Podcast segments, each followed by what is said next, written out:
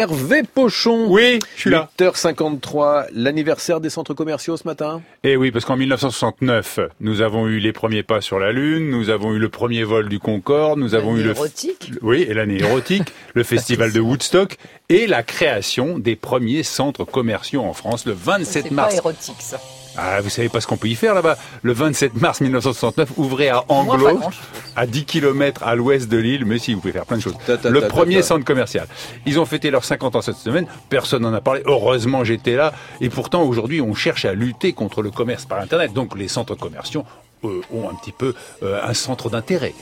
On fête en effet cette année les, les 50 ans des trois premiers centres commerciaux qui ont été créés en France. Vous n'avez pas honte de participer à ce qui a enlaidi les paysages de la France? Non, je crois que c'est- excessif. C'est vrai que dans les années 60-70, les centres commerciaux qui ont été construits n'étaient pas toujours euh, d'une grande qualité architecturale.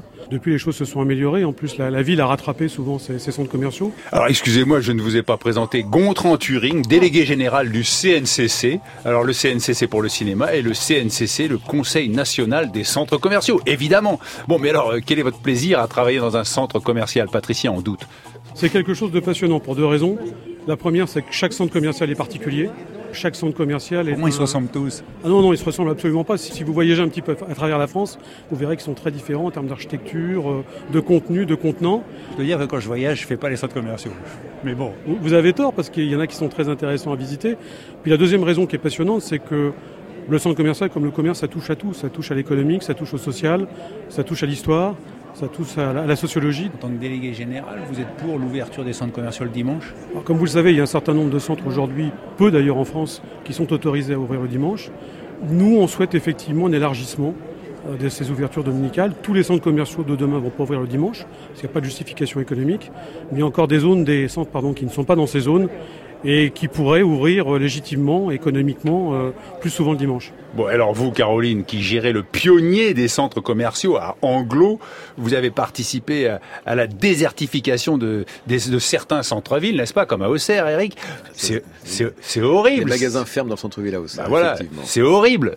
Alors horrible, oui, mais pas partout. Pas très très loin d'ailleurs de chez moi et de nos bases du Nord, qui est Arras. On avait euh, 17% de vacances euh, en centre-ville.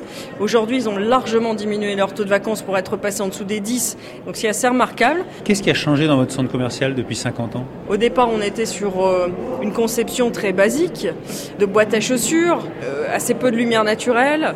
Euh, voilà, aujourd'hui et depuis quelques années, comme euh, dans la majeure partie des centres commerciaux, on a vu la lumière euh, naturelle arriver, d'une euh, dizaine, quinzaine de commerçants au fur et à mesure en galerie euh, commerciale ou à l'extérieur.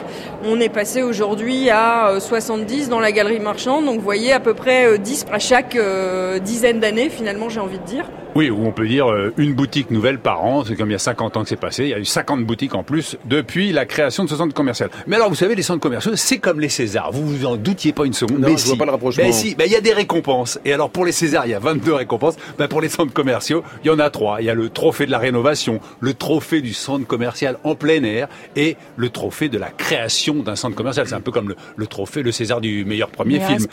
Et le gagnant est... Alors le vainqueur est Bess de Codic. Ah ouais, hein, ça, Ça fait calme, rêver. ça calme. Eh oui. Ça, Et c'est à, à c'est en Moselle, que Thierry Bills, Bills vient de, de créer le nouveau centre. Alors félicitations pour votre prix, mais enfin, vous continuez à enlaidir les paysages. Euh, J'imagine que vous n'êtes pas d'accord avec moi.